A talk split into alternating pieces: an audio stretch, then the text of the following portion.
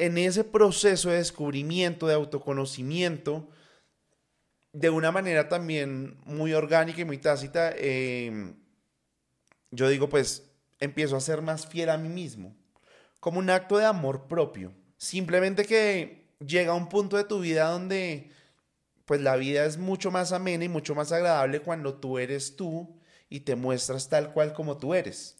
Hola, soy Catalina Ruth y en este podcast me doy el gusto de tener conversaciones con invitados que expandan mi universo de alguna manera. Sus historias de vida y de transformación personal me reafirman que ser humanos es nuestro mayor superpoder.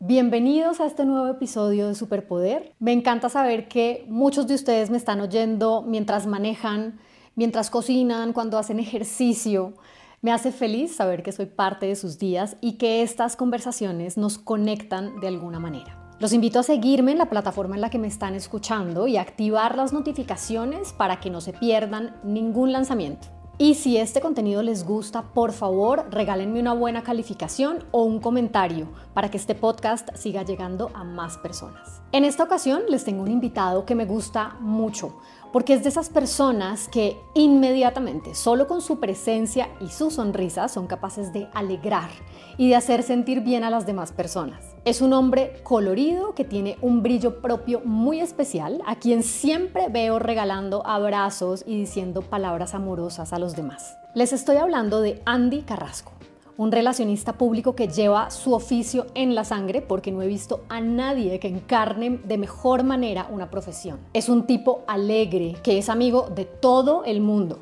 que tiene una agenda y una vida llena de eventos y de vida social, pero también tiene el tiempo y la generosidad de venir a conversar un rato y de compartir en estos micrófonos sobre su historia personal. Acá los dejo con Andy Carrasco. Andy Carrasco, de mi corazón, bienvenido a los micrófonos de Superpoder. Ay, Cata, feliz de esta invitación y que podamos tener esta conversación deliciosa. Delicioso, me encanta, me encanta. Te dije que tenía muchas ganas de que estuvieras acá y de tener esta charla deliciosa. Primero porque sé que contigo la charla fluye y seguro vamos a pasarla bien, pero especialmente porque creo que tú eres una de esas personas que para mí encarna como la autenticidad de una forma muy bonita y valga la redundancia, como de una forma muy auténtica, ¿sabes? Creo que tú eres una persona que muestra a través de ser el ser humano que es, conecta mucho con las personas y no solamente es, algo que, que, creo que lo transmites a nivel personal, sino también en, en todo lo que haces profesionalmente. Entonces me encanta eso y esa es, digamos que, una de las razones por las que tenía muchas ganas de que estuvieras acá. Y la otra es que, la otra es que se me estoy quedando sin voz. estamos en casa, o sea, esto es en, casa. Esto casero, así sucede. Entonces te decía que la otra razón es porque te tengo muchísimo cariño y me parece delicioso compartir este espacio con las personas a las que quiero de corazón. Gracias. Entonces, bueno, mi Andy, lo primero que te pregunto, que es lo primero que normalmente le digo a la gente, es cuéntame un poquito tu historia en tus palabras y como nos quieras, como lo quieras contar, como te haga sentido, eh, tu historia para llegar al lugar a, donde estás ahorita. Por favor. Wow, pues mira, todo comienza en 1992. Pero no, o sea, em, yo soy comunicador social de profesión. Estudié comunicación social, me especialicé en el área organizacional y la vida misma, o sea, durante la universidad yo siempre estuve guiado al tema social. Entonces estuve en el voluntariado de la universidad, hacíamos todo lo, em, varias actividades y de los cinco semestres de carrera cuatro estuve en el voluntariado. Y siempre me iba a ir por esa línea social y luego fue la vida que me fue encaminando a la parte de las relaciones públicas, que es lo que hago profesionalmente hoy, que ya llevo 10 años haciéndolo. O sea, comencé desde antes de graduarme y lo he venido haciendo durante todo este tiempo. Y lo curioso de todo esto es que yo digo que hay un proceso de descubrimiento que tú vienes teniendo desde la infancia, pero que llega un punto donde por alguna razón social, yo diría que en la adolescencia, cuando tratas de camuflarte un poco más, como para pasar desapercibido. Entonces en, la adolescencia es como un punto donde quieres simplemente, exacto, como encontrar tu parche, estar en tu parche y con eso ya te sientes bien, pero no quieres ser el que sobresalga del parche. Entonces... eso da mucho miedo. Exacto. Entonces digamos, yo soy abiertamente gay, con mi familia siempre ha sido un tema también súper eh, cero tabú, súper expuesto. Pues que les haya dicho a los 16 pero, pero pues yo creo que ya sabía, o sea, yo era el niño que pedía Barbies de chiquito y nunca me... Y te regalaban tus Barbies. Exacto, a mí nunca me hicieron el feo, sino que yo tuve colección de Barbie, yo jugué con Barbie, yo, yo tuve una infancia súper, súper tranquila. Y eso también me creó ese, esa libertad mental de poder ser yo. Una seguridad. Claro, entonces yo crecí así como cualquier eh, persona heterosexual, sigue, eh, crece teniendo citas, eh, si eres hombre con mujeres. en mi caso fue que yo crecí, pero yo tenía citas con hombres. Pero yo tenía citas a los 15, yo salía, o sea, no tuve ningún, ningún rollo ni ningún tabú. No ningún misterio con ese asunto. Exacto. Pero ahí entra, si bien tu círculo cercano de apoyo familiar está contigo, es como tú adoptas también ese comportamiento socialmente, que es cuando ya sales de tu burbujita, de tu cascarón, de tu, de tu espacio seguro y te enfrentas a distintos espacios. Entonces, claro, hablo del momento de la, de la adolescencia justamente por eso, porque en ese momento, claro, yo sabía que era gay, yo sabía, mi familia, todo el tema súper tranquilo. ¿En algún momento? No me conflictuó como tal, pero era algo que como sabía que no era el común denominador, lo tenía ahí. Hmm. Sí, como esto. claro, entonces. Puede ser que se me dificulte algo acá. En algún punto sí era incómodo porque obviamente sí surgen las preguntas, sí surgen muchas cosas, pero se, se quedó ahí. Pasa al colegio, llega a la universidad, obviamente también. La universidad es una época de mucha exploración. Total. Y llegas entonces a la universidad y dices como bueno, ¿qué persona quiero ser? Y la universidad me empieza a dar como un background súper importante donde poco a poco me voy quitando yo esos, esos hilos mentales que podía tener. Y entonces digo como, hey, no voy a estar toda la vida, o sea, si alguien pregunta que es gay, no me voy a incomodar. Voy a aprender a decirles, pues sí. Entonces me acuerdo que yo estaba en primer semestre de la universidad y estaba con varios amigos en, un bar y esa tarde me iba a pasar a recoger el novio que yo tenía en ese momento. Y aproveché, éramos un grupo grande, como 20 personas, y aproveché porque todos decían, bueno, ¿y va a venir tu novia? Ok, yo, no, no es novia, es novio.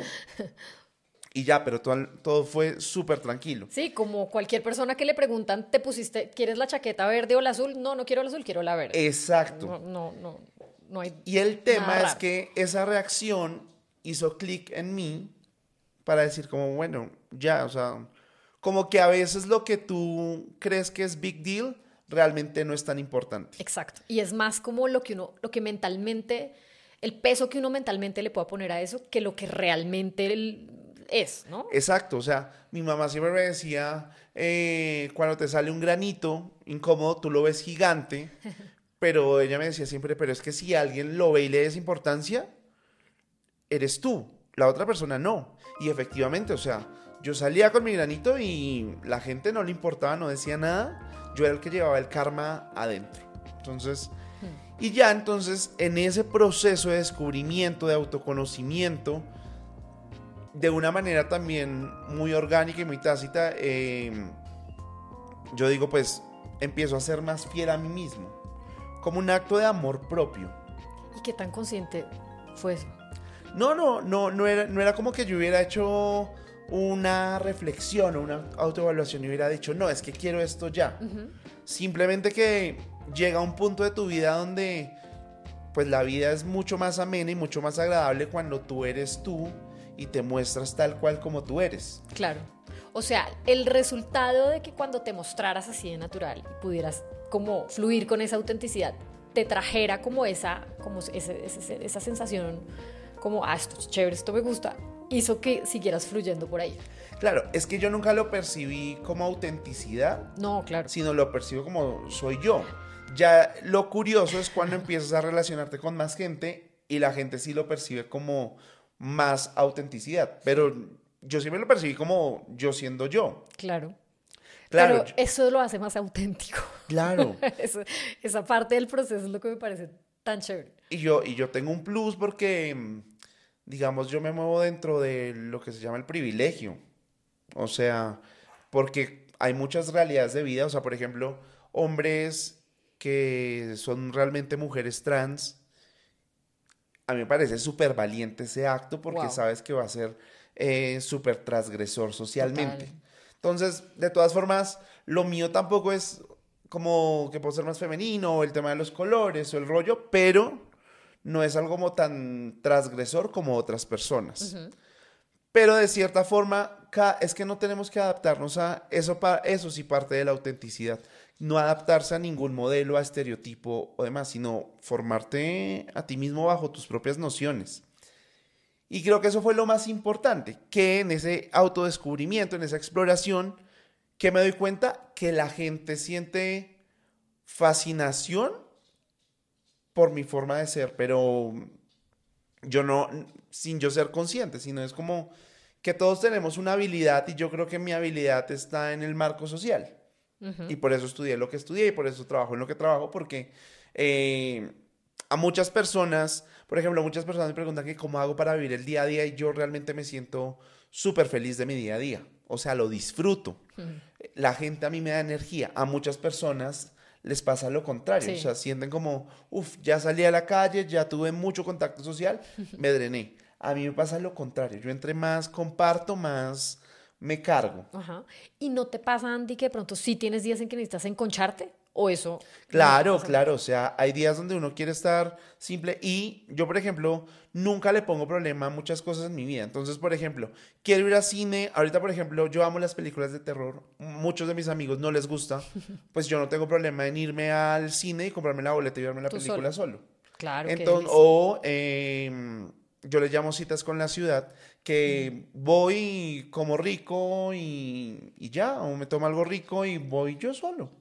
Que eso también es súper importante porque al final en este autodescubrimiento también está esa buena relación que tienes contigo mismo y que tú dices como, wow, yo me parcho delicioso conmigo, la paso delicioso conmigo, está bien ser un ser social y oigan, en serio yo soy una persona muy social, entonces yo creo que de los siete días de la semana estoy seis días, si no es que los siete estoy rodeado de gente, entonces también necesito en algún punto como un espacio. Y eso me parece clave, eso que estás diciendo, Andy, porque creo que a veces esa, no sé, como esa, uno, uno puede llegar a usar como como defensa o como escape el hecho de estar siempre afuera, siempre no sé qué, siempre tener parche, siempre estar ocupado, que eso no, nos pasa de muchas maneras, ¿no? No solamente con alguien que, que como tú se mueve totalmente en el ámbito de lo social, sino también las personas que son workaholic, por ejemplo, son vías de escape. Claro.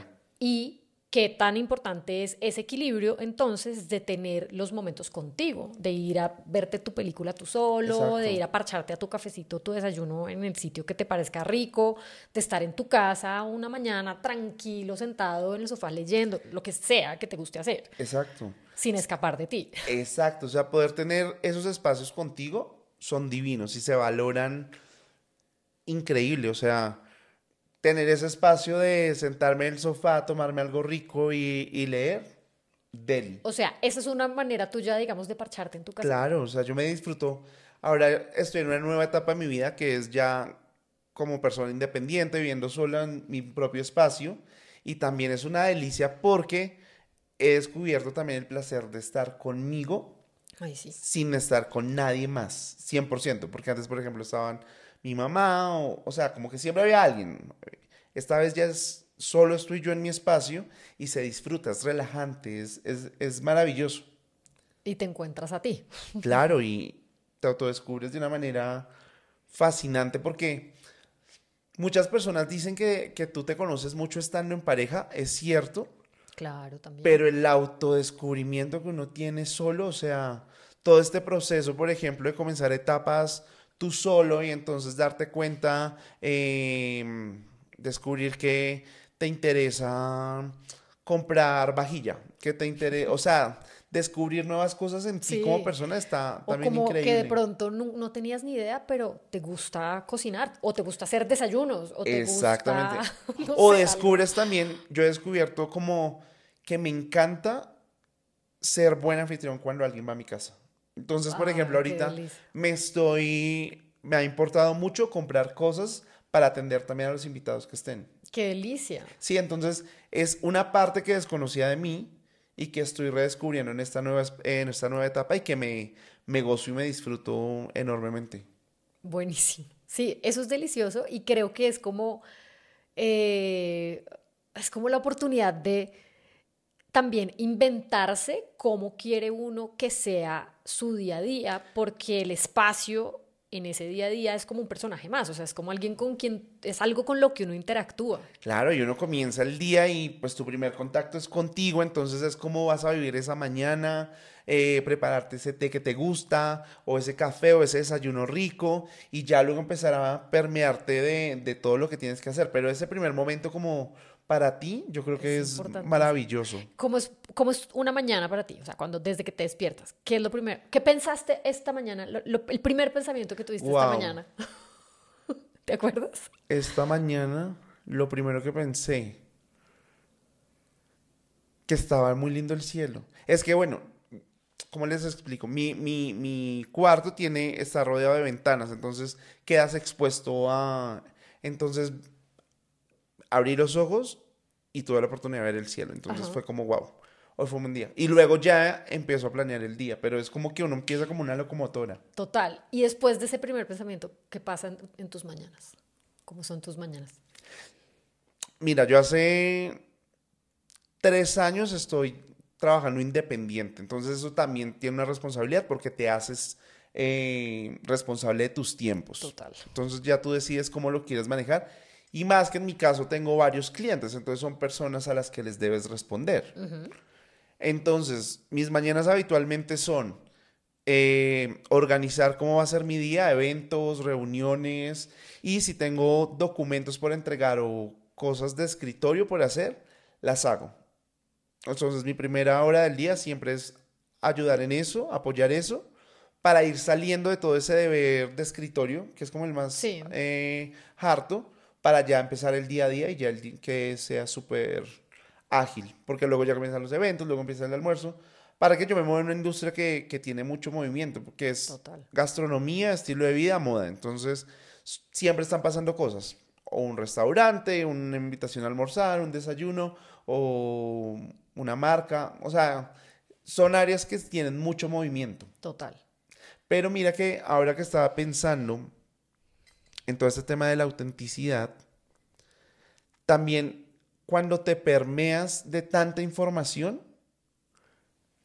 quieres empezar a tener también un espacio propio y mostrarte tú mismo dentro de ese espacio propio. Entonces, ¿sabes también qué pasó como en todo este proceso que, veníamos hablando de la, de la universidad? Que se ratifica en la vida profesional. Ok. Porque yo siempre, yo siempre he dicho, o sea, lo mío es que poco me importa lo que pueda pensar la otra persona. Yo siempre he sido muy fiel a que tú al pensamiento de que tú llegaste a esta vida a ser feliz y mientras tú no le hagas daño a nadie, ve por eso. Sí, todo bien. Y, y en ese descubrimiento y en ese pensamiento también está el vestirte como quieres, comportarte como quieres, actuar como tú quieres, pero lo que fue muy gracioso de toda esa experiencia es que sin yo proponérmelo, mucha gente empezó a llegar a mi vida como me gusta tu personalidad, me gusta tu forma de ser y todos son bienvenidos, o sea, mientras todo sea genuino y sea amor, amoroso. Muy bien. Y muchas personas, por ejemplo, colegas me decían que como yo hacía para tratarme con tanta gente o, o llevarme bien con tanta gente. Pero no es un proceso que yo tenga... No es una estrategia. No es estratégico, no es un proceso que yo tenga ya calculado y que, y que sepa cómo, cómo actuar, sino simplemente es una cosa que, que se va dando. Hoy me nació ponerme este color y combinarlo con este color, y hay a quien le guste y hay a quien no le guste y está muy bien, pero de ahí a que yo me afecte en eso es, es también donde radica, porque creo que también en ese amor y en ese compromiso que tienes contigo mismo, te da demasiada fuerza para vivir el día a día. Total. Entonces, por ejemplo, que si a alguien no le gustó, si no le pareciste tan cool o, o tan guapo, tú dices está bien, o sea, son, son pensamientos, pero no me voy a quedar aferrado en ese punto. Y eso es un valor que agradezco mucho porque hoy en día me siento una persona muy segura justamente por eso, porque, porque siempre me, me he validado desde lo que soy yo y no desde el otro. No sé cómo llegué a ese punto, pero fue como algo que vivo en el día a día. Entonces, y se te dio naturalmente. Exacto, porque a veces no, te pasa, Cata, que conversas con amigos y tú dices como que te encuentras con amigos que es, por ejemplo, ah, en la vida yo voy a ir a cine solo, por ejemplo. Claro. O no, es que tal persona me dijo que el amarillo se me ve terrible, entonces quemo esta camisa amarilla y no voy a volver a usar amarillo en mi vida. Exacto. Y mi cuestionamiento siempre es, ¿por qué tanto valor hacia el otro? ¿Por qué nos validamos en el otro? ¿Por qué le das el poder a otra cosa? ¿Por qué tiene el poder esa... Claro. Amo eso que estás diciendo. Exactamente. Me parece demasiado clave. Entonces, yo soy acuario, entonces no sé, yo creo que también mi cabeza funciona diferente.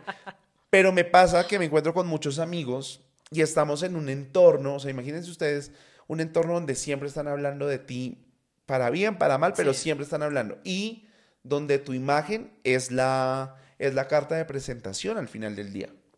Total. Sí, es con lo que es el, es el, el, la herramienta de trabajo, es la carta de presentación, es pucha, es todo, ¿no? Exactamente. Entonces, imagínense la cantidad de comentarios que una persona que está rodeada de mucha gente puede recibir en un solo día. Sí. Y más si decides arriesgarte y ponerte el fucsia con el, con el azul rey. Entonces dirán como, este es enloqueció, este es un payaso, este... Van a llegar 100 mil eh, datos a ti, pero al final del día, ¿qué mensaje te estás llevando a la casa? O sea, cuando tú llegas y te miras al espejo y te sientes satisfecho con lo que ves. Perfecto. Exactamente. Imagínense ahora el efecto contrario si yo le pongo atención a los 100 mil comentarios que durante el día se van a generar. Entonces también va a ser una duda porque es que todo es muy subjetivo. Entonces hay una persona que el azul lo vea bonito, otra persona que lo vea feo y está bien y empezar a valorar también eso es un es algo grandísimo porque también entender esa diversidad y esa diferencia de pensamiento que podemos tener es maravilloso y a ti te puede parecer horrible como yo estoy vestido. Pero tener esa capacidad de que aún así podamos sentarnos a la mesa, compartir y podamos encontrar puntos de opinión y que no se vuelva un tema de discordia, es súper importante. Y me parece importantísimo como a todo nivel, porque uno siempre va a tener opiniones diferentes. Incluso de sus mejores amigos, de personas, bueno, de la familia, ni hablar, personas muy cercanas a uno, puede haber maneras de puntos de vista muy distintos, pero realmente nadie es el dueño de la verdad. Es como, vale, a ti esto te parece, ta, ta, ta, listo, súper respetable. Lo mío, lo que yo pienso, como yo lo veo, es de esta otra manera y no tenemos por qué chocar, no tenemos por qué atacar. Me ha pasado, por ejemplo, con, con amigos, las cosas están en un evento y una amiga, como que empezamos a hablar de cosas astrales con otra amiga y luego la amiga que estaba al otro costado nos dice como es que yo no creo tanto en eso, yo creo en, en Dios y no creo en nada más y no le quiero abrir nada, la puerta a ninguna otra cosa. Y me pareció valiosísimo porque era como, esta es una persona que yo conozco hace seis años y nunca habíamos hablado el tema de la religión y entender también que existan ese tipo de creencias diferentes y que pero que lo uno no sea ofensivo para el otro me parece maravilloso.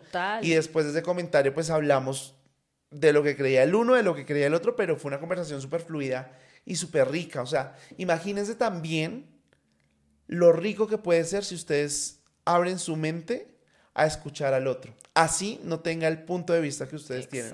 O el comportamiento que ustedes eh, consideran el, el ideal. O sea, es abrir que una es puerta maravillosa. Eso es divino porque eso es expansión. O sea, tú no necesariamente tienes que estar de acuerdo o decir como, ah, yo quiero vivir así o, o quiero elegir estas cosas así como tú las eliges. No, vale cinco. Lo chévere es que a ti lo tuyo te queda, te funciona y se te ve espectacular porque a ti esos colores así y esas cosas, esas vainas que tú te pones, siempre se te den una nota. ¿Por qué? Porque tú la sabes llevar, porque tú te lo pusiste diciendo, ¿qué nota? Esto es lo que yo me quiero poner, esto es lo que me gusta, esto es lo que yo elijo, porque, porque me identifico con esto y lo que tú me decías ahora antes de que prendiéramos los micrófonos, yo soy una persona colorida.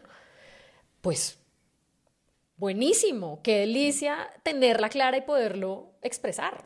Claro, y eso también es maravilloso porque mi personalidad es acorde también a eso. Total. Entonces no es como Tú yo siento colorido, que exacto totalmente. y el tema es como cuando todo es orgánico y cuando todo fluye de esa manera orgánica, el dejarte fluir. Si un día decides estar muy feliz y resulta que esa felicidad va acompañada de ese abrigo amarillo que nunca habías usado, pues que sea el día de usarlo. Y no sabes, o sea, el poder que tiene la ropa para empoderarte y para tomar cada día es fantástico. O sea, que tú te pares al espejo y que digas, wow, cómo me veo hoy, y que salgas con esa certeza, es súper empoderador.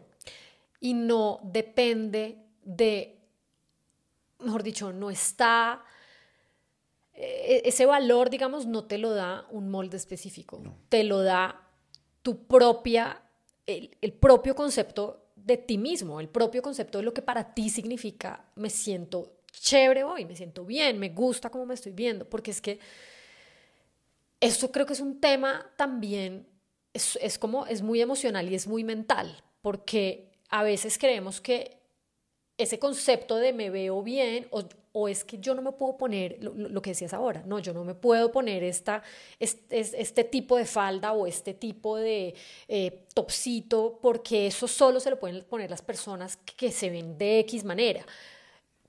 O sea, eso es una creencia que uno puede Total. comprarla o no comprarla. ¿Saben qué es lo que yo valoro de esta época en la, en la que vivimos y el momento que estamos viviendo? Que gracias a las redes sociales y gracias a que ya todo no es hegemónico y que tiene un solo un, un punto de partida, todo el mundo ha tenido la posibilidad de mostrarse Sí. y de mostrarse en sus distintas formas, características, eh, mostrando sus looks, mostrando los colores, todo. Y eso se ha transmitido en que hoy la, la, la gama de, de opciones que tenemos se amplió muchísimo. Muchísimo. Y este, este tema hegemónico de, yo qué sé, si estás gordito usa negro. Exacto. O eh, para cada tipo de cuerpo hay una forma. Yo siento que es un proceso también muy personal. Lo es. Y tú lo vienes descubriendo y lo vas trabajando. Entonces, si tú te sientes cómodo con ropa oversize y es lo que a ti te da seguridad, pues sale a la calle y vívelo así. Si a ti te siente bien usar ropa más ajustada, Exacto. y es como, es que pensemos cuántos procesos que está viviendo cada persona a lo largo de su vida. Dios. Y en ese mismo punto, ¿quiénes somos nosotros para estar juzgando el proceso de esa persona?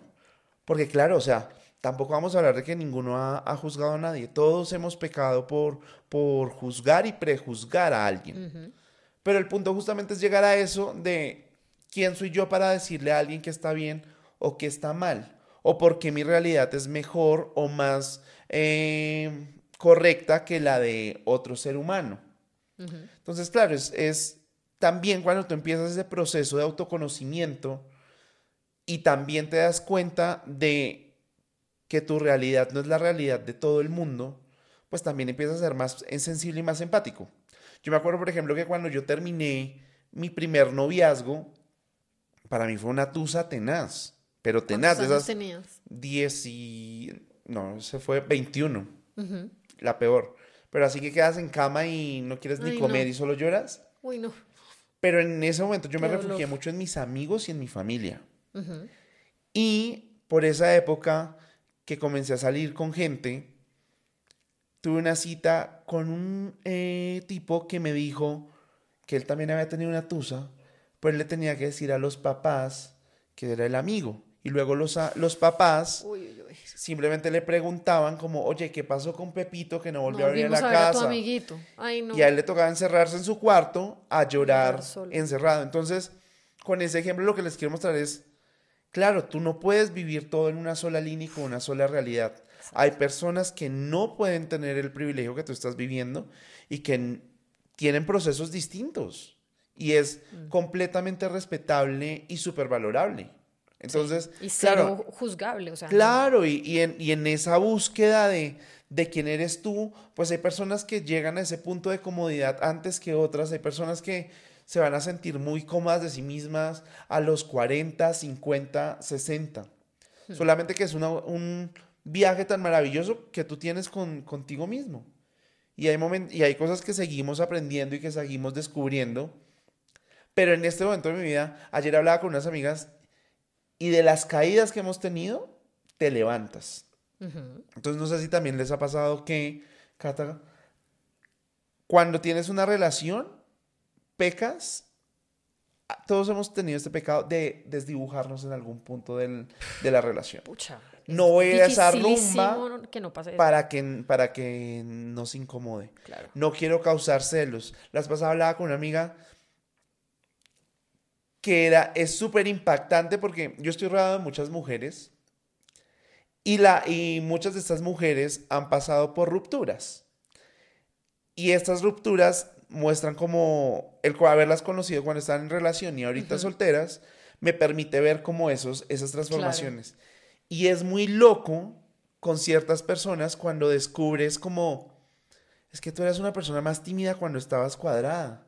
Y yo no esperaba todo este como este fuego y esta energía y este poder y es como, wow, son como unas estrellas que brillan increíble y resulta que estaban cediendo ese brillo y se estaban apagando por dejar que la otra persona también tuviera ese brillo. Un conflicto con la otra Exacto, y luego es como y claro, a mí también me pasó y me pasó con el pequeño.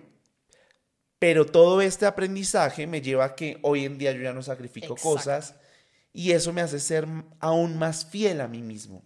Aún en esos panoramas de familia, amigos que son tan cercanos. Los papás juegan. O sea, la cantidad de, de, peleas con, con, mis papás de si les gusta o no les gusta. ¿En serio? Claro. O, por ejemplo, mis papás con el tema gay, muy bien, pero por ejemplo, que me pusiera un arete. Y ya de adulto me dio por ponerme el arete y ahora y lo ven y súper bien. Ajá, claro, pero inicialmente hubo Claro, y son procesos también de exploración que tú tienes, porque listo, yo tengo eh, unos puntos ya avanzados, pero tengo otros que ni siquiera he comenzado. Claro. Entonces es, es como ese, y eso es lo rico también de conocerte. Total. Y además, y creo que eso, eso que estás diciendo me parece súper bonito porque creo que como esa, esa comparación que haces de de las relaciones, o bueno, ciertas, estar en relaciones, digamos, y que a veces te encuentras con cierta, ciertas personas que la dinámica de la relación hace que tú empieces entonces a ceder un poquito como esa, esa parte, no sé, auténtica o ciertas cosas de, tu personalidad. Yo creo que uno siempre tiene que negociar cosas con uno mismo y con la otra persona y eso está bien, siempre y cuando uno no esté sacrificando algo importante para uno, o sea, pasando por encima de uno. Desdibujándote. Desdibujándote, exacto. Y esa, e, esos momentos, porque me ha pasado, en donde tú estás ahí en tu película y estás metido en tu cuento y tu relación y esta persona y tal, y luego como cuando ya eventualmente se acaban las cosas y pasa cierto tiempo y te das cuenta de ti en ese momento y de ti ahora y cómo de pronto dejaste de expresar parte de lo que tú eras y te guardabas o te achicabas o te apagabas o te aburrías o te aplanchabas o por estar ahí como en, encajando nuevamente el tema de encajar y de ah, que, que, esto me fluya y no molestar a esta persona y no causar conflicto con ta, ta, ta y que no, eh, no sé, lo que, lo que sea que uno esté cediendo, es una locura porque cuando uno hace ese clic, creo que lo que te pasa es todo lo contrario. Es como que dices, no, O sea, esta vaina que yo sé que me hace brillar a mí y que en ese momento pues uno, uno cede, ¿no? O sea, no quiere decir que la otra persona te lo esté exigiendo ni te lo esté quitando. Es un, es uno un acto contigo mismo. Claro, o sea, es una cosa que uno dice, ah, pucha, ok, acá, acá se me fueron las luces, pero ¿cómo hago para que no se me vuelvan a ir las luces? ¿Y cómo hago para que entonces la persona con la que yo vaya a compartir y las personas de las que yo me rodeo, porque ahí están tus amigos, pues las personas que uno elige, digamos que la familia es tu familia, eh, pero esos, esa familia que uno elige, que son los amigos, también debería uno conscientemente decir, que nota que me sumen, que nota que sean personas que además, además de estar a mi lado y que me acompañen y que compartamos y que la pasamos bien y que tengamos un montón de cosas en común, sean personas que, les, que sumen en ese proceso, de, en, esa, en esa exploración de uno, en ese, finalmente nosotros estamos en este plano en un proceso de evolución como seres.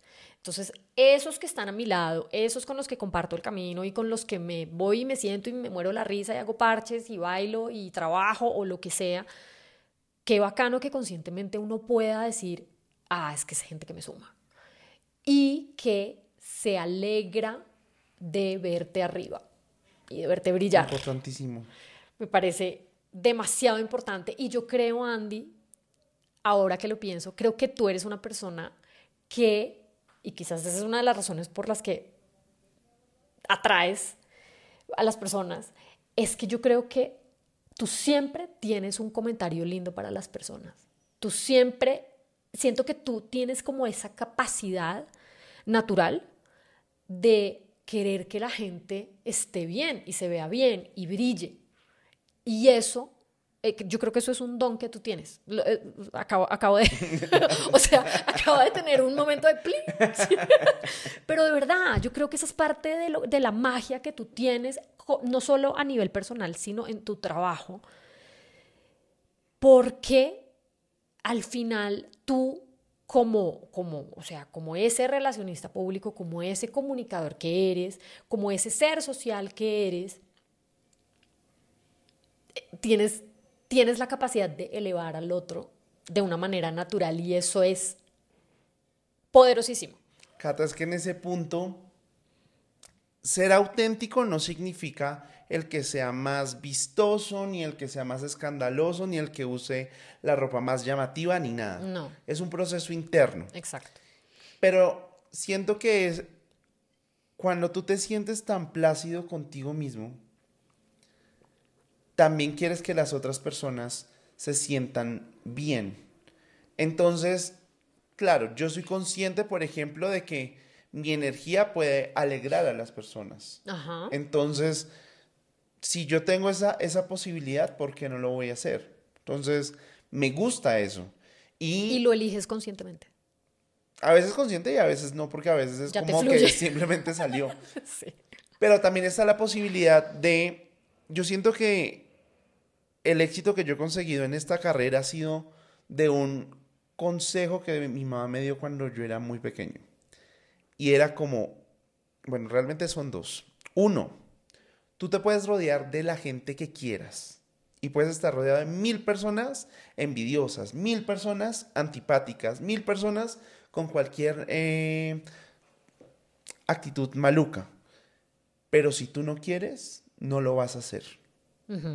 Y eso a mí me dio un poder grandísimo de, toma de decisión brutal. De ser fiel a mí mismo y también poner límites. Puedes elegir esto o esto o esto y ser. Exactamente. Tú. Y el otro el consejo que me dio mi mamá es que tú eres amable con la persona que te abre la puerta y con el presidente de la compañía. Tal cual. Y ese punto es muy importante porque es no comerse el tema, el cuento del ego. Y más cuando estamos en, una... Este medio en el que nos movemos es un medio donde te están halagando constantemente. Total. Si tú te tomas en serio y te llenas el pecho de, de, tanto halago, pues claro, te vas a crecer porque es, es muy difícil controlarlo, pero también vas a caer muy fuerte en ese, en ese, en ese punto porque hay mucha gente que comienza de una forma, por ejemplo. pero se va transformando a medida que, van teniendo más éxito o van teniendo más visibilidad o van económicamente eh, consolidándose más, o sea, con distintos factores y empiezan a transformarse en, en, unos demonios que tenían internos y es como, ¿qué onda es esto? Tenemos a nuestro vecino trabajando. Hay un taladro, amigos, pero vamos a continuar, perdón. Entonces, claro, yo, por ejemplo, detecté que en, el, en el mundo del PR era un mundo donde hay muchas cosas que son muy sistemáticas o que están logradas de cierta manera. Entonces, por ejemplo, tú vas y contactas a una persona con un fin. Entonces, hola Cata, quiero que vayas a mi evento, o Cata, quiero que me publiques tal cosa, o que hagas cualquier cosa para mí.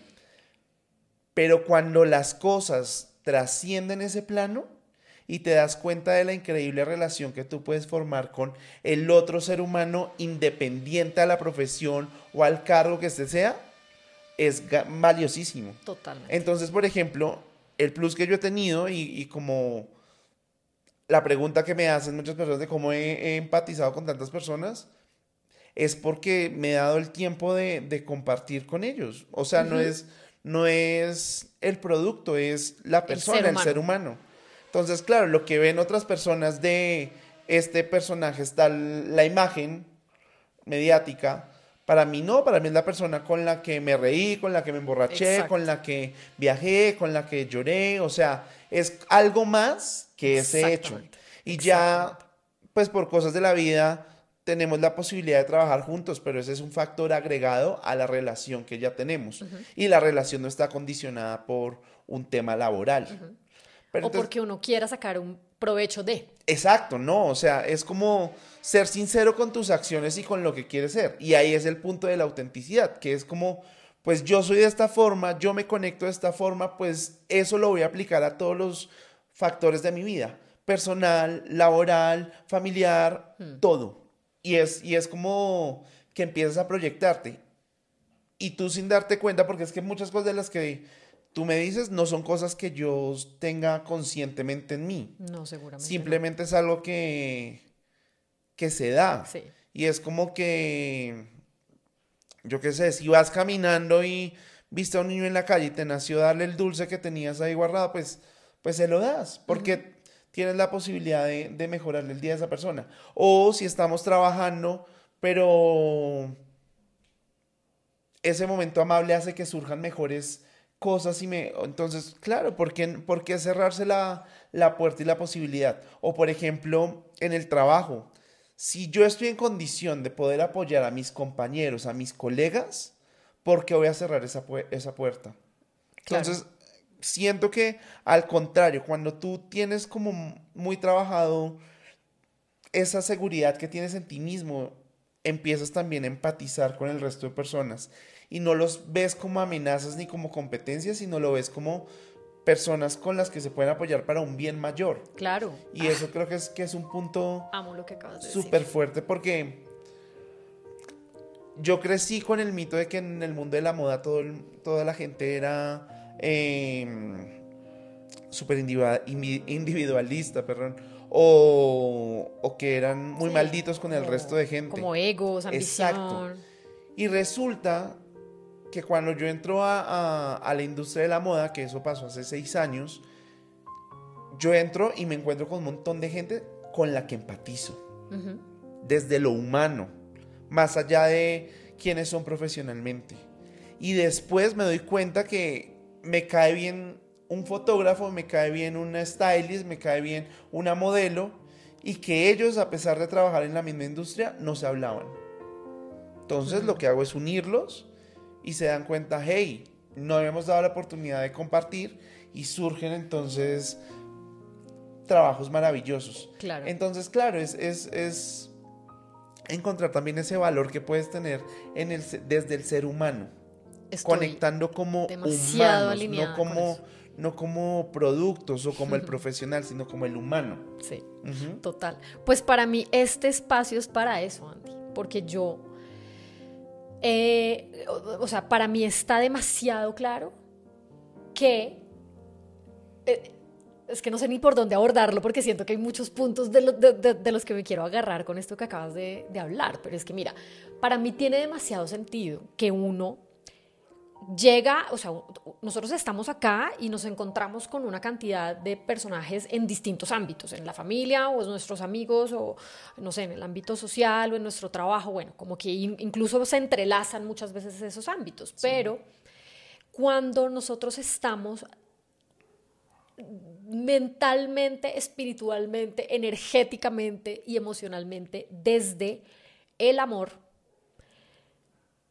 es completamente diferente a cuando estamos desde el miedo.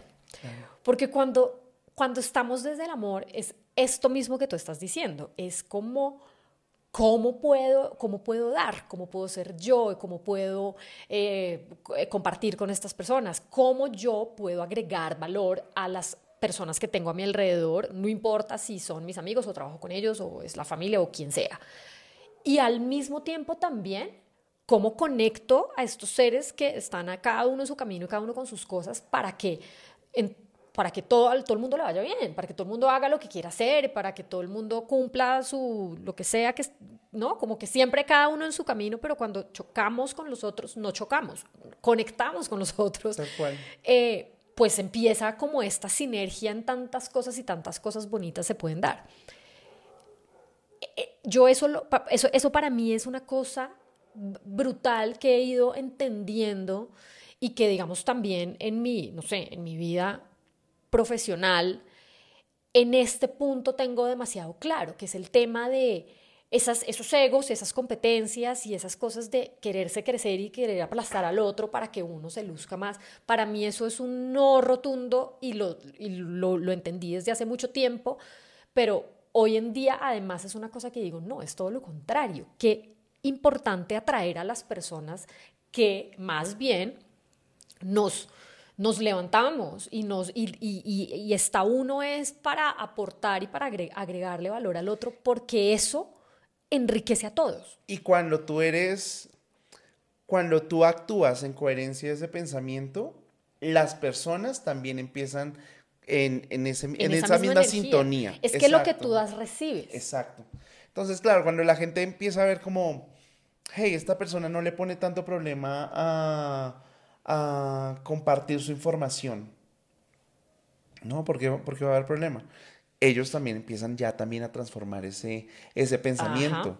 y se empiezan es a crear unas alianzas fantásticas y a descubrir también, porque es que todos, todos tenemos cualidades. Entonces, por ejemplo, en mi, en mi profesión, pues yo soy una persona muy social, pero hay personas que son mucho más estratégicas, que también funcionan muchísimo. hay personas que son más creativas. Entonces, todos vamos uniendo esos, esos puntos y al final salen cosas maravillosas. Totalmente. Porque nos vemos también en un sector que, que en Latinoamérica se viene impulsando, pero que si no ponemos todos de nuestra parte, pues nos vamos al carajo.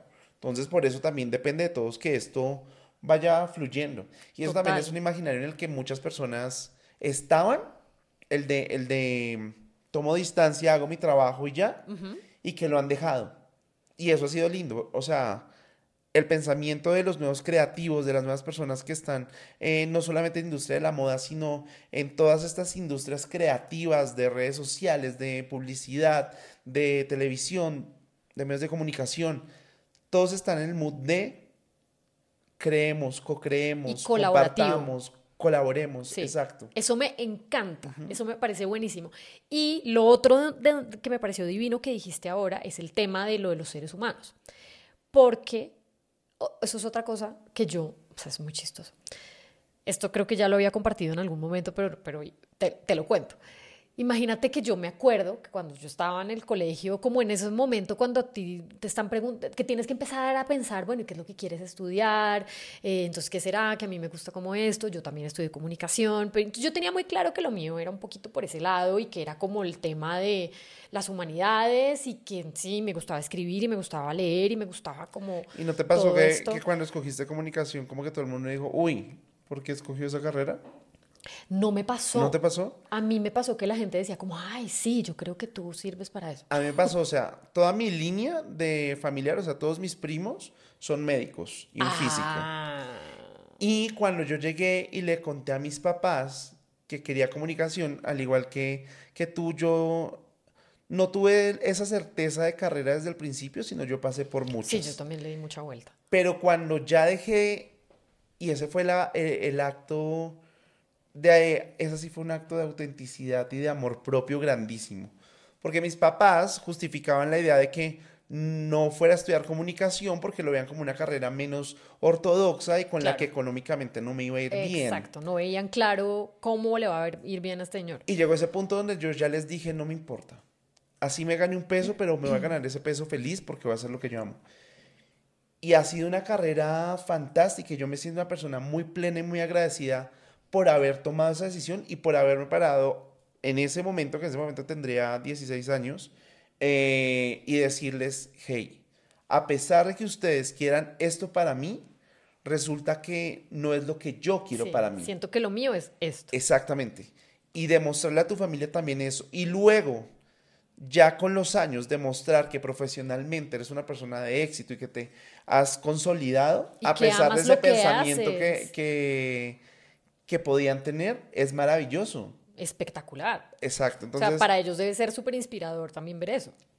Claro, es, es, es, ver cómo su hijo logró crearse en, su propio, em, con su propia terquedad y con su propia forma de ser. Y, con su propio pensamiento. Y siguiendo tu propia intuición, que al final hay una sabiduría muy bonita en eso, ¿no? Porque, porque es eso, es como esa certeza que uno tiene de, sí señor, es por acá, y no es por necedad, no es por llevar la contraria, no es porque no quiero ser médico ni abogada, ni no sé qué, sino es que tu vida es una tuya, intuición. Tu vida es tuya y tienes que vivirla, o sea, es que es, tú tienes una vida y estás en ese proceso que tú decías de evolución, de aprendizaje, pero si, los, si dejas que los demás, así sean tus papás, entren a evaluar y a condicionar y a dirigir tu vida, pues vas a sufrir las mayores eh, insatisfacciones, desilusiones y frustraciones. Pues vas a vivir por los otros, no por ti. Claro, y al final del día te das cuenta que hiciste una carrera que realmente no te gustaba y no vas a llegar cada día feliz y agradecido porque estás haciendo lo que te gusta. Por complacer a alguien Exacto, entonces ese placer, ese placer de, de complacerte a ti y no complacer a los demás hmm. Y una vez más, desde el amor y no desde el miedo. O sea, desde esa sensación, esa intuición de esto es lo que yo creo que por aquí va la vaina y que me inspira. No desde, hijo, pucha, qué susto, porque eh, no, es que está esto, entonces yo me voy a quedar pobre y entonces no voy a conseguir trabajo y entonces no sé qué. No, es desde la expansión. yo siento que miedo siempre va a dar. Claro. Pero el amor tiene que, y esa intuición tiene, tiene, que, que ganar. Sí, también soy un fiel creyente de eso pero también esa intuición. Yo siempre he sido muy creyente y a mí la vida me ha guiado por, por, por el camino. O sea, a mí me, la vida me ha ido moldeando en lo bueno, en lo malo y el ser humano que soy es ese recorrido que la vida me, me ha ido mostrando. Porque muchas veces también me ha pasado que por miedo o inseguridad no doy ese paso.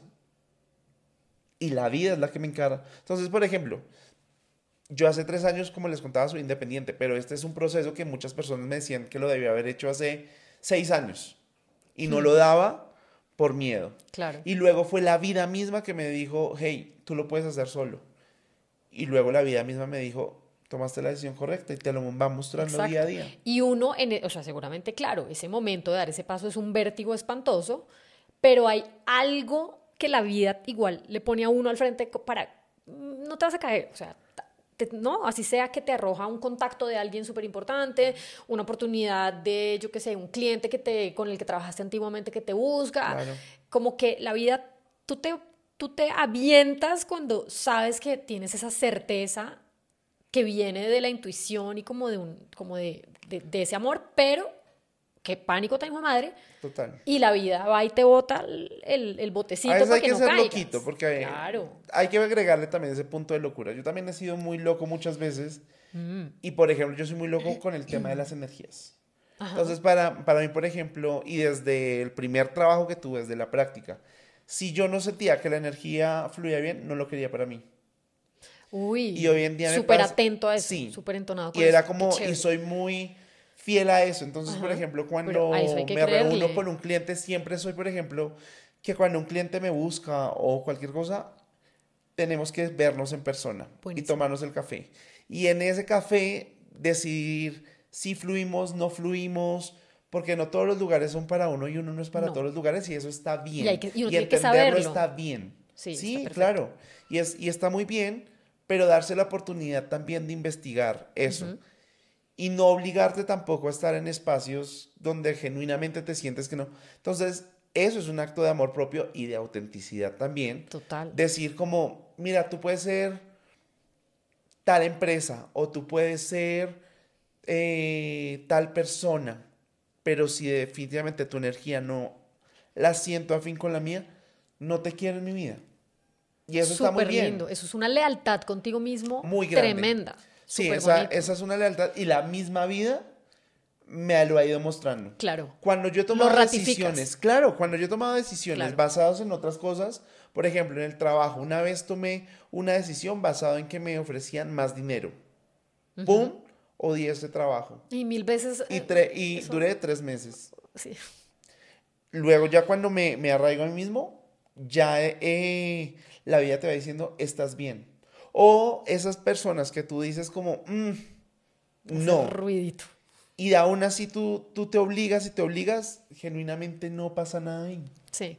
Sí, o Y te das cuenta. todo tipo de relación. Y la vida se encarga de mostrarte y de poner a esa persona en su lugar, como, mira, no.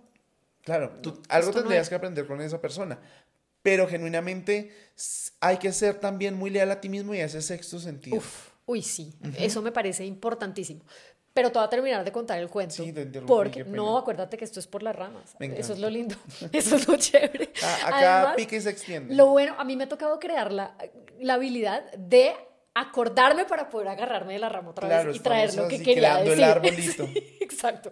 Pero lo que más me gusta es eso, que la conversación se vaya por donde se tenga que ir.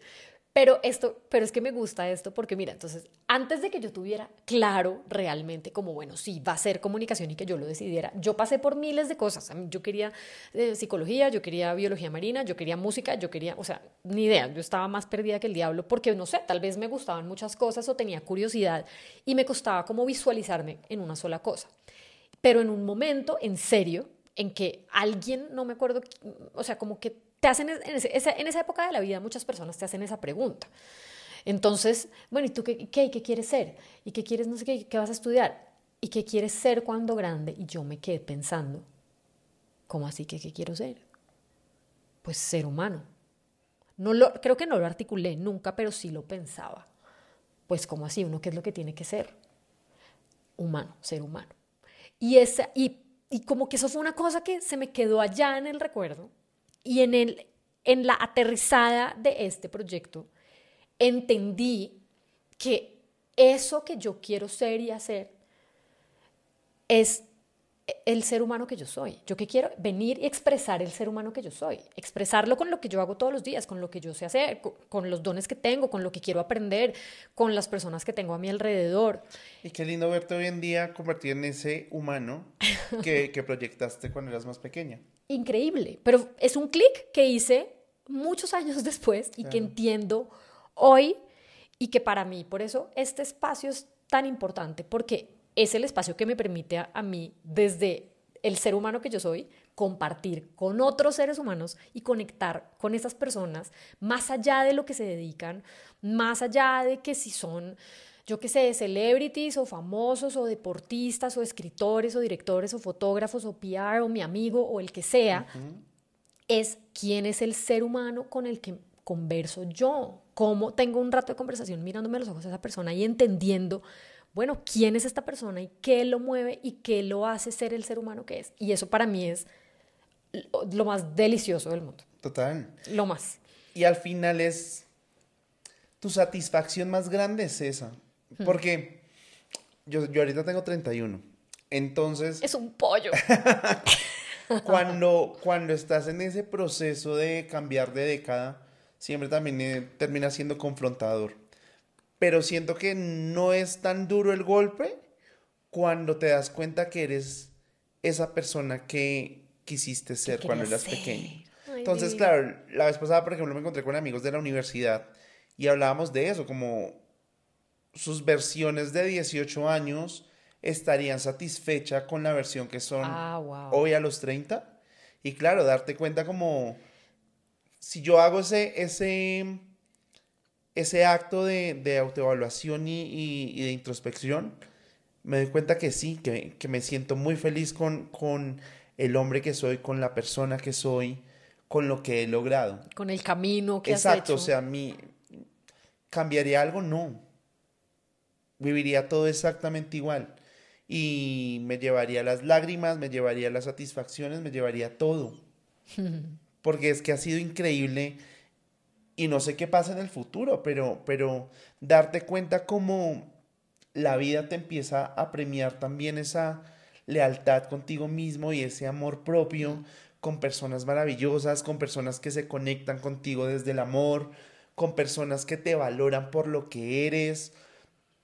Está está súper bien. Es divino. Eso me parece que es llena. Y, y- y eso, eso es lo que te confirma como, ah, Total. esto es lo, yo estoy por donde toca. Estoy, voy bien.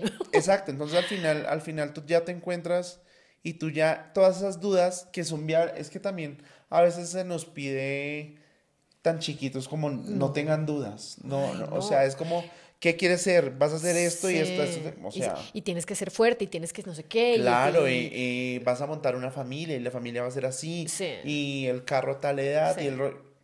No, todo va a su proceso y son tus decisiones. sí, Puede que para ti no sea importante el carro, pero sí sea importante el viaje.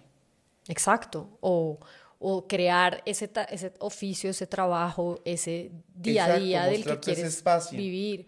Exacto. O tú tienes tu cadena de valores bien determinada. Yo hace mucho decidí que mi carrera de valores, mi, mi cadena de valores no iba a priorizar el, el tema económico. Y sin embargo, la vida me ha, me ha enriquecido de muchas formas y económicamente no me puedo quejar. Exacto. Sin que sea mi, mi, mi prioridad en la vida. Mi Ajá. prioridad está más basada en el amor, en las relaciones. Como que también esa en muchos procesos yo soy muy ingenuo. Entonces eh, yo esa ingenu- y esa ingenuidad la, la, la valoro mucho en mí porque no tengo esa malicia de, "Ay, voy a ser amigo de Cata por esto, sino que no, yo me muevo muy relajado por la vida y conecto con la gente y habrá gente con la que conecte, habrá gente con la que no conecte y, y así funciona esto. Sí. Pero al final es, es esa felicidad que tú tienes contigo. Y es ese, sí, es ese feeling y esa lealtad. Creo que ahí, para mí ahí está como el, como la esencia de, o sea, de lo que estamos hablando, de esta conversación, y en donde yo veo eh, un, algo, algo súper claro en ti, y es, es eso, es como esa coherencia contigo, esa lealtad contigo, en, en donde tú, como lo acabas de decir, mi ambición o mi objetivo no es ir por los millones y, y, mejor dicho, el cliente más gordo y el no sé qué, y cómo esto me puede traer un beneficio económico o lo que sea. No, es un tema más de cómo generar valor a nivel a nivel de personas, a nivel de seres humanos. Y claro, pues obviamente pues, lo- en, lo que tú hagas y, y, pues te relacionas inteligentemente con las personas con las que eventualmente colaboras o trabajas. Pero creo que ahí está la magia, que era lo que te decía yo ahorita. Yo creo que tú tienes un don muy especial de, siendo tú y desde un lugar generoso y amoroso, también hay una inteligencia ahí, eh, pues no sé si será una inteligencia emocional o una inteligencia simplemente de rodearte de personas que te enriquecen, pero no solo enriquecen tu vida personal, sino también vas creando tu círculo y vas creando tu, tu vuelta y tu vida como la quieres vivir. Y ahí llega también la, abundancia y, el, y financieramente la cosa fluye, pero es un tema energético. O sea, tú lo, tú lo creas desde ese lugar de energía y ahí que- para mí está el genius. Tú vas tomando esas, esas decisiones en tu vida. Y en esa, fi- es de esa lealtad, en esa fidelidad que tienes contigo, está todo eso que tú estás mencionando. Hmm. Genuinamente quiero esta persona en mi vida. Y a veces cuando tú no eres capaz de tomar la decisión, la vida, vida la toma por ti. y tú dices, ok, y luego entiendes por qué se tomó esa decisión. Claro. O por qué ese trabajo no. O sea, yo tuve un momento, yo nunca trabajé en, en agencias de relaciones públicas y de comunicación muy grandes, justamente porque nunca tuve ese interés, porque cuando me llamaban a, a esas, a esas empresas, yo llegaba y yo veía gente máquina frente al computador solamente tecleando y sin, y sin tener la capacidad de hablar con el compañero. Entonces, son decisiones de vida. Mm. Y por, y por otro lado me metí en, con agencias más boutique que me permitieron fortalecerme a mí. Claro. Porque, claro, respetaban mi trabajo, les daba resultados, pero entonces para mí sí era importante el café, Sí. que no te permite otro tipo de trabajos. La, la interacción, la, interacción, charla, exacto. el conectar con el otro. Y todo eso se fue desencadenando a la persona que soy hoy en día, al profesional que soy hoy en día. Total. Pero no es una, no es como que tú te programes para eso, sino que simplemente es la vida llevándote en tus propias cualidades y explotando también esas cualidades. Total. Porque es que al final del día lo que yo estoy haciendo es esa parte social, ese par- esa parte humana, pues tengo la bendición de que son- me contratan justamente por, por esa cualidad que yo Claro. tengo. Claro. Claro. Y al final ese, ese, es, ese es el éxito. O sea, logré que ser tan leal a mí mismo, tan amoroso conmigo mismo, que todo lo que logré proyectar desde ese amor propio sea también materializado, Materializado. en cosas profesionales, Proyectos. en relaciones personales maravillosas, en, en, en una satisfacción. O sea, creo que eso es lo que no tiene precio. El que termines el día y digas, wow, lo que viví hoy, wow, lo que hice, qué alegría compartí. O sea, Sí. son momentos de agradecer. Y eso es que yo te iba a hacer, te iba a hacer la pregunta, porque para mí parte de la definición del éxito es esa sensación de acostarse a dormir con, e- co- con, esa, con esa convicción, con ese poder reconocer como qué delicia, me encanta lo que estoy haciendo, me gusta lo que hice, qué delicia. Lo ya me acabas de responder No la pregunta. dinero, no hay dinero que les pague eso. Sí, O sea, sí, sí, sí, sí, sí, sí, sí. Oigan, yo cuando era, cuando estaba en, en agencia tuve muchos momentos de estrés, momentos de ansiedad. Y cuando yo tomé la decisión de independizarme, ya tú te mueves bajo tus propias condiciones. Que es otro estrés y otra ansiedad. Es otro tipo, pero, por lo menos más ligado con lo que eres tú. Ya no eres en, en, sí, con tus propias reglas, con tu en- propio... en- con el fin de cumplir expectativas ajenas, sino ya son las expectativas propias. Y eso es fantástico porque sí hay estrés, sí hay, hay ansiedad, pero es mucho más manejable que cuando tú estás cumpliendo las expectativas de los demás. Sí, Entonces, es ahí donde yo digo como, wow, y donde también dices, qué bonito que he sido tan inteligente dentro de todo el proceso para tomar las decisiones correctas que me han llevado al lugar donde estoy y a vivir momentos tan especiales. Y ahí es donde radica el verdadero éxito. Yo nunca Eso tuve es. fijación de, de lo que les decía económicamente. No tengo que ser el más, el más millonario, pero con que cada día yo lo pueda hacer feliz y que cada día tú me preguntes, ¿tuviste momentos felices en el día? Tuve momentos felices en el día. sí, te acuestas con esa sensación de qué delicia. Ah, Exacto, no es como que cargué con un karma. Y eso, eso es un acto de amor grandísimo. Gigante, gigante.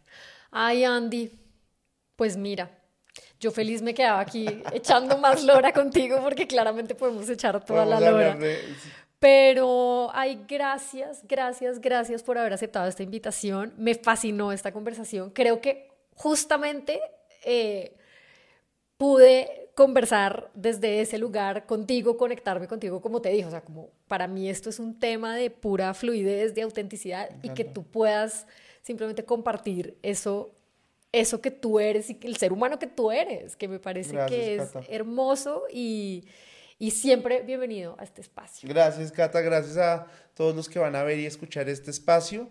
Y un consejo, siempre dése la oportunidad de abrirse, de ser quien es, de mostrarse tal cual que no tiene nada que perder. Simplemente va a ganar Todo personas que lo van a querer realmente por lo que es y va a disfrutarse de una manera única. Sí, mírenlo a este. te quiero, mi Andy, salud. Te quiero. Cheers.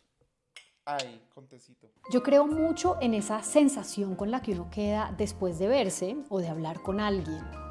A veces sentimos que quedamos extenuados, como si nos hubieran drenado la energía sin entender por qué.